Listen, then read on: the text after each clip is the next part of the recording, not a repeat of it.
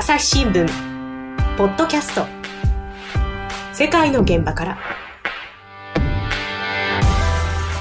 朝日新聞の神田大輔です。えー、今回はですねアメリカ総局の記者園田浩二さんとつないで、えー、バイデン政権の船出について聞いていきます。園田さんよろしくお願いします。あよろしくお願いします、はい、というわけでですねあの、まあ、これ収録をしているのはですねまだ月曜日なんですがあの日本時間でいうところの21日の木曜日の午前2時、えー、これはアメリカでは20日ですね、20日水曜日の正午に、はい、えー、バイデンさん就任するという就任式があるということですよね。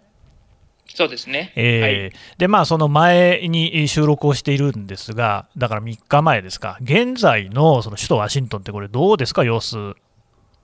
えー、あの、はい、ワシントンは今ですね、うん、あの、前代未聞のもう完全なあの要塞都市になって、ね、要塞都市。要塞っていうのはあれですよね、はい、もうなんかその基地みたいな、もうゴリゴリに警備がしてるってことですか？はい。うん、あのー、昨年6月にですね、はいはい、あのー、人種差別反対抗議デモのうん、あのブラック・ライブズ・マターの運動が激しくなった時も、あ、ね、のまあ、州兵が、一部州兵が出動して、限界態勢となったんですけれども、えー、まあ、今回もその日ではありませんね。日じゃない。あはい、どんな感じですか？あの、我々のあの、朝日新聞アメリカ総局はですね、はい、あの、ホワイトハウスそばのナショナルプレスビルっていう中にあるんですけれども、うんうんそのホワイトハウスや、あとあの、6日にですね、トランプ支持者の集まったあの連邦議会議事堂といった首都中心部は、あの地下鉄も含めて全部完全に閉鎖されてるんですね。ああ、地下鉄のもう駅も封鎖されちゃってる？はい、地下鉄乗れないんですか、すね、じゃあもう。地下鉄はあの中心部から乗ることはでき乗乗ることはできない降りることもできない。地下鉄で中心部に乗り入れることもできないという状況です。ああ、それは徹底してますね。はいうんうん、そうですね。で、あの、まあ、その大通りにはですね、あの、2メートル以上の鉄製フェンスが張り巡らされていて、うんはい、あの、至るところで、あの、コンクリート製の障害物が道路を封鎖している状況でですね、道路も通れない。通りにはもう警察官や捜査車両や、はい、あの、州兵の姿だけがあるという状況です、ね、あもう一般人はそこら辺を通行するっていうことは不可能な状況。そうですね。あのー、そこの実際だから入るにしても、その検問所で ID チェックなどを、うん、まあそこに例えば封鎖区域で住んでる人だとか、勤務する人っていうのはその ID チェックを受けないといけないという状況です。はいはい、で、あともう一つはその、もう就任式はですね、あの、最も象徴的な風景は、あの、議事堂の隣にあの、大きな緑地帯がありまして、あの、ナショナルモールっていう緑地帯なんですけれども、ええはい、そこにあの、数十万人の、あの、ね、人たちが全米から集まって、ね、うん、はい、お祝いするという光景があるんですけれども、このナショナルモールも閉鎖されているとい、ね、いや、だからそれこそ前回のトランプさんが就任した時なんかは、あそこのね、そのナショナルモールですかね、集まってる写真をオバマさんの時と比べて、いや、ずいぶん少ないっていう話が、いや、これはあのなんかフェイクニュースだと、実際にはもっと集まってるんだみたいなことをトランプさんが言って、もうそこからすでにね、そのオルタナティブファクトみたいなことが始まってたじゃないですか。あそこですよね。そうですね、その論争になったところが、そのナショナルモールです、ね、今年はフェイクニュースも何もそこに人がいないわけですね。そうですね、そこはもう人が入れない状態になってます。なるほど、もうじゃあ徹底して警備をしている。はい、うん。あのなんかね、写真とか、あと映像なんかで見ると、こう州兵が派遣されてるようで、なんかね、例えば床にゴロゴロ寝てるとことかも見ましたけど、あれはどういうことなんですかね？おっしゃる通りですね。あの、うん、まあ、州兵がですね、あの、一緒に今、その、隣の州からも集められて、それで、その議事堂をて、議事堂周辺はもう徹底して警備しているという状況なんですけれども、えー、あの、今だから議事堂の方に、あの、近くの周辺に行けばですね、まあ、もう迷彩服を着た州兵たちがライフルを、銃を持って、かんあの、重装、重装備の中であの警備に当たっているという状況ですね。なるほど、ね、で、あの、20日の就任式はですね、あの、2万5千人の州兵が動員されて、えー、で、この数っていうのは3年、あ4年前のですね、3倍以上。になるんですね。だから、まあ、空前絶後の警戒体制。まさにね、前代未聞の3倍以上ですか、はい、すごいですね。うん。でも、この間のね、あの、議会、議事堂が、まあ、襲撃された事件あったじゃないですか。あの時は園田さんは、まあ、当然、罰則、その場にはいないわけですよね。いや、あの、私もですね、あの、その場にはいたんですけれども、はい。あの、まあ、ただ、その、えっと、私がいたのは、その、はい、実際、えっと、まずオフィスで、えっと、別の取材をしていまして、うんうん、で、それで、実際その議事堂の襲撃が起き始めたのが、そこで流れ始めたので、それですぐ、駆けつけた。あの私も議事堂の方に駆けつけて、あの取材をしたとどんな様子でした、その時は。あのですね、これはもう本当にあのーもう忘れることはできないんですけれども、うん。えー、その議事堂をもう数千人のトランプ支持者の人たちが占拠している状況で、えー、でトランプ支持の人たちが、まあ、旗をたくさん持ってるんですけれども、うん、あのトランプ支持のですね、うん、その旗が、あの、はため、無数にはためいている状態で、うん、で、あの、大勢のトランプ支持者たちが建物を占拠したりしていると。で、例えば、その特設、まあ、後でちょっとお話しますけれども、うん、その就任式の時には議会議事堂の正面に特設ステージが設けられて、はいはい、えー、そこで就任式の宣誓式、うん、まあ、宣誓式などが行われるんですけれども、えー、そこにもですね、あの、数百人のトランプ支持者たちが、まあ、勝手によじ登って、まあ、大声で、えー、感じ上げているという状況で、まあ、やっぱりその忘れられないのは、やはりそのみんなこう、ある種すごい興奮している中で笑顔を見せていると。笑顔いう状況ですね。はい。笑ってるんですね。そうですね。その、うん、やっぱりまあ、あの、興奮してまあ、みんなで写真を撮り合ったりしてるんですけれども、うん、やっぱり彼らとしては、あの、不正選挙があって、うんで、その裁判でも負け、認められな、うん、彼らの価値観からすればですね、認められなくて、うん、で、最後にはこの実力行使に出なければいけないと。だから、これで、その、今回、トランプ氏の呼びかけに、うん、を答えてですね、えー、その議事堂を、こういう形で、あの、自分たちが、ある種実力行使をすること。で、うん、まあ、なんて言いますかね、この革命を成就したかのような、なんとなくそういう、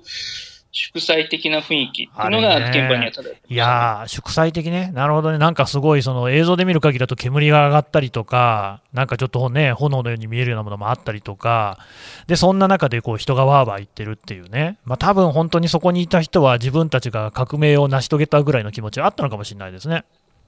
そうですね。あの、まあもちろんだからそこのただ、その実際のそのトランプ氏の訴える不正選挙というのは根拠がない状態なんですけれども、ねうん、ただその彼らとしてはその言葉っていうのを信じて、うんうんある種、その実行したっていうことが言えるかなというふうに、私は現場で取材していたと思いましたでね、やっ心配なのが、やっぱそのバイデンさんの就任式も、まあ、何せそのやっぱりバイデンさんがその大統領に当選したってこと自体を認めない人がそれだけいて、ああいう行動を起こしたっていうことは、20日の就任式もそういうふうに妨害する動きがあるんじゃないかなっていうことなんですが、その辺どうですかね？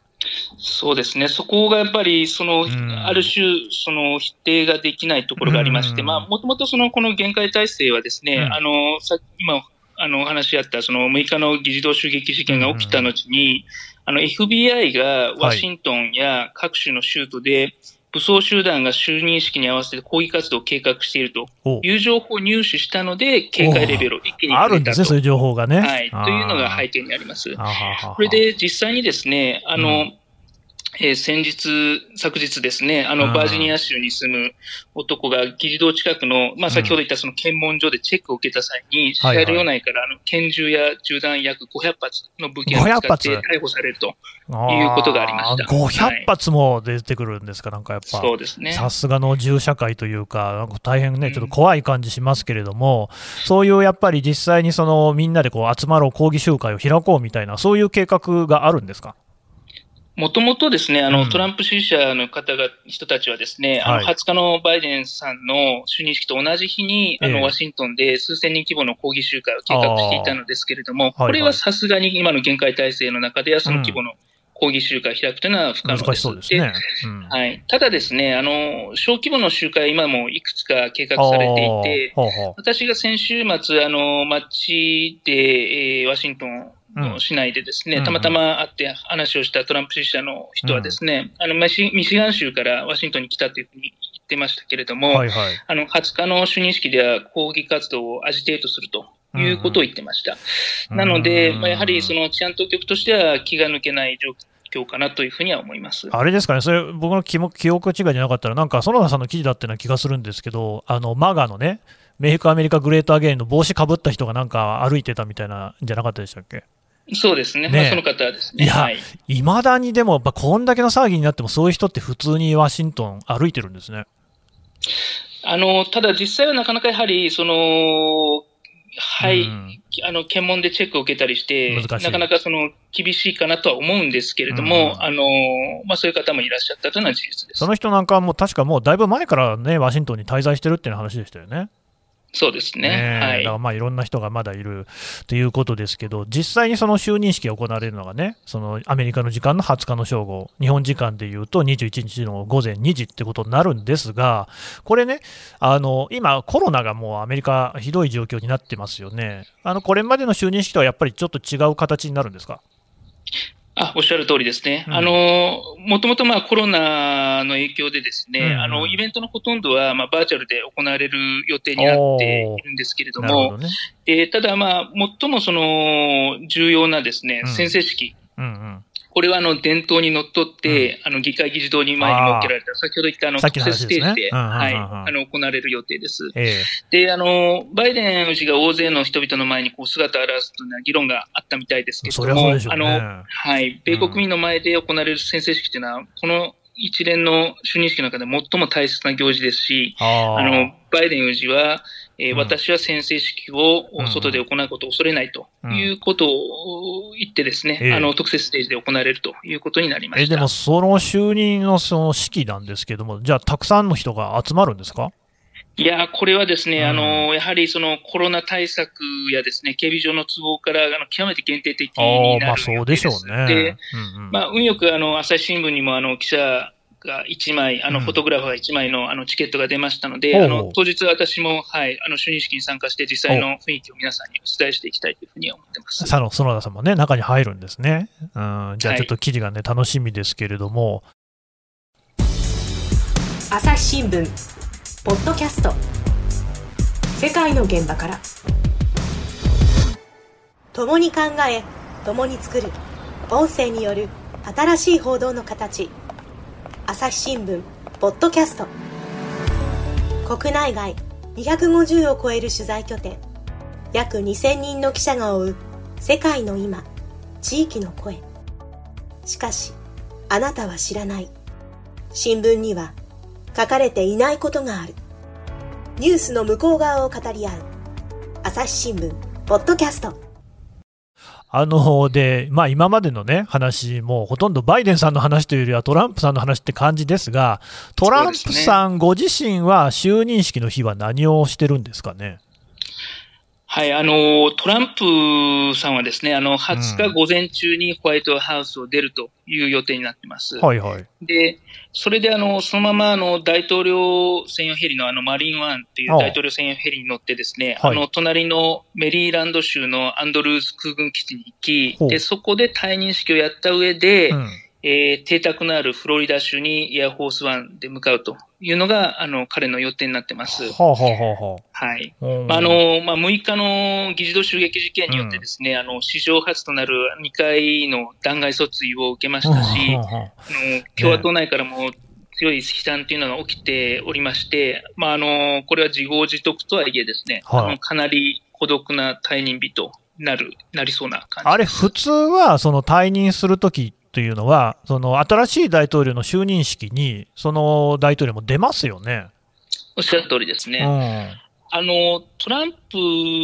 氏はあのバイデン氏の就任式にはですね、うん、出ないんですね。出ないんですか？ははい。で、これはですね、あのまあ、先ほど神田さんおっしゃったみたいに、そのなぜ出るのかっていうのが、まあ、関連になってるんですけれども、うん、あの、現職大統領の就任式出席っていうのは、平和的なの政権移行をアピールするという意味があるんですけれども、はい。ただ、もともとあの、トランプ氏はあの、まあ、根拠なくあの不正選挙があったっていう主張をして、平和的な政権移行に後ろ向きの姿勢をずっと示してきた、ね、なんか最初はもうその事務手続きみたいなものも始めさせないみたいな感じでしたよね。その通りですね。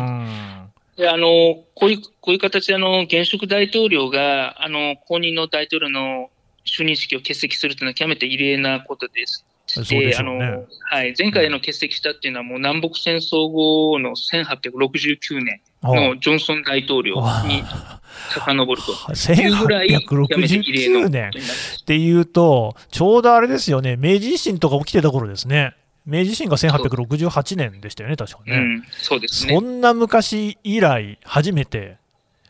はい、あまあ、南北戦争後っていうことでしょうから、当時もね、いろいろそのごたごたはあったんでしょうが、うん、なんかほら、最近ね、そのこういうその議事堂のこう襲撃の事件とか、そういったものをこう捉えて、南北戦争以来だなんていう言い方、結構耳にしますよね。おっしゃる通りですね。うん、あのやはりそのここまであの分断社会っていうのが、進化していて、で、ここまでその党派制の対立、うん、民主党対共和党であり、リベラルであり、保守、リベラル対保守であり、こういうその党派制の対立が、えー、ここまで激化したっていうのは、あの南北戦争以来というふうに言われてます、ね、もう150年ぶりとかそういう話になっちゃうんですね。うん。そうですね。で、まああの、トランプさんの話中心になっちゃいましたけど、まあ、バイデンさんの、ね、就任当日、初日っていうことにもなるわけなんですが、もうすでになんかいろいろ報道も出てるようなんですけれども、バイデンさん、その20日、就任式以外に何かするっていうようなこともうすでに分かってるんですか？はいはい、このあの20日、これはまああの就任式当日、うん、えー、就任当当日就任の初日ということになるんですけど、まあ、 Day One というふうに、あの通じ読まれていますが、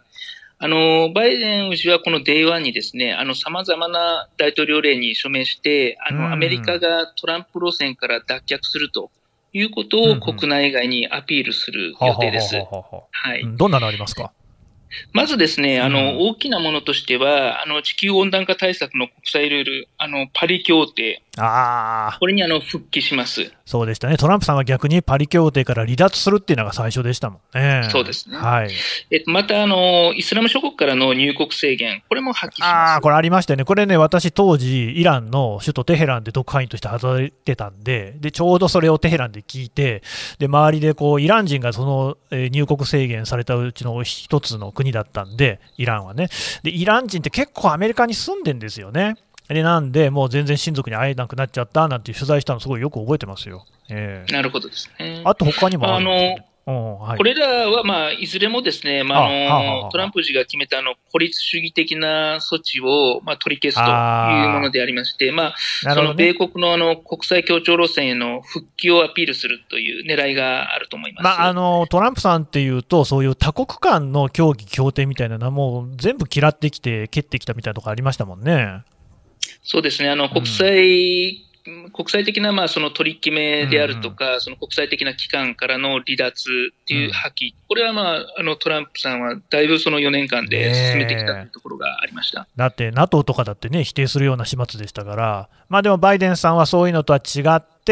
やっぱりこの、ね、あのまあ世界のリーダー的存在として、国際的な協調っていうのを大事にしていくぞっていうのを、その Day One、最初の日に打ち出していくということですかね。あとどうですか、あのやっぱ気になるのはコロナなんですけれども。そうですね、あのもう一つはその新型コロナの問題ですね。うん。うん、あのこれはですね、あの Day One であの連邦政府の施設内やあの州と州との間での移動について、あのマスク着用の義務化というのを打ち出す予定です。うんで、これもですね、あの、トランプ氏は、あの、マスク着用に一貫してあの消極的な姿勢を示し続けましたね。はい。で、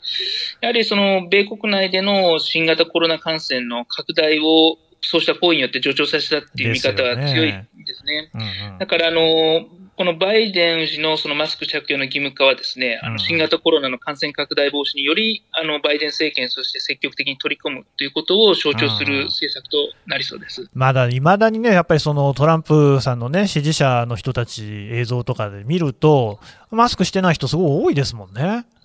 多いですね。これだけそのコロナが広がって死者数も多いにもかかわらず、まあ世界1位ですよ。にもかかわらずマスクしてない人もまだいたっていうのが義務化によって、じゃあだいぶ変わりそうですかね。そうですね、その、そこはなかなか、あの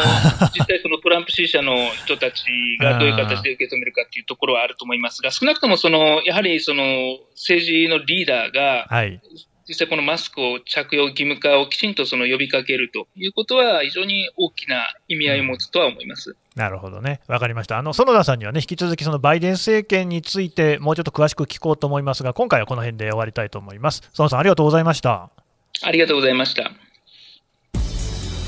朝日新聞ポッドキャスト。世界の現場から。今絶対に聞くべきポッドキャストを見つけよう。ジャパンポッドキャストアワーズ2020が開催されます。朝日新聞ニュースの現場からは大賞にノミネート。また部門賞リスナーズチョイスはリスナーの皆様の投票により決定されます。2月15日23時59分まで受付中。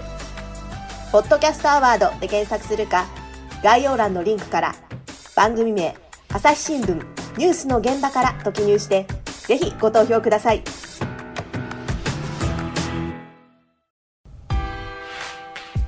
はいというわけで園田さんのお話聞いてきましたがあのオバマさんがね、前の前の大統領のオバマさんが自伝書いてるんですよね、約束の地っていう、これ、まあ、あの2月に日本では集英社から出るみたいですけど、でこれね、読むと、あのトランプさんはあのバイデンさんの就任式来ないっていうことでしたけれどもね、あの就任式の様子があるんですよ。ほんで、車乗るんですよね、ビーストっていうのかな、あの大統領の専用車ですよね、ものすごい走行で、銃弾も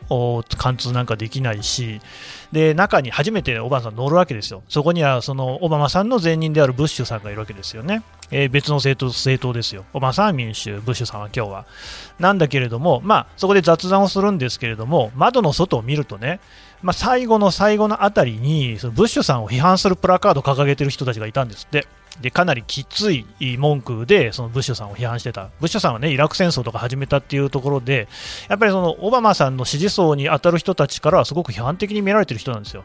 ただ、まあ、オバマさんはそれを見て、これがね、退任していく大統領に果たして差し向けるべき言葉なのかなんていう風な考えを持って、でなおかつ、これが私に向けられるんだなっていう覚悟をするっていうね、そういう結局その大統領、アメリカの大統領がその就任をするっていうところには、そういうそのいろいろなこうドラマがあり、まあ、あるいは覚悟があるわけじゃないですか。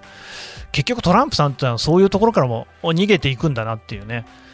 まあ、あのいろいろな考え方があると思いますが私は最後までトランプさんというのは結局アメリカという国のトップに大統領して立つには足らない人物だったっていうことなんじゃないかなっていうのを今回の話で聞いて改めて思いました朝日新聞ポッドキャスト朝日新聞の神田大輔がお送りしましたそれではまたお会いしましょうこの番組へのご意見ご感想をメールで募集していますポッドキャストアット朝日ドットコム podcast アットマーク朝日ドットコムまでメールでお寄せくださいツイッターでも番組情報を随時紹介しています。アットマーク、朝日ポッドキャスト。朝日新聞、ポッドキャストで検索してみてください。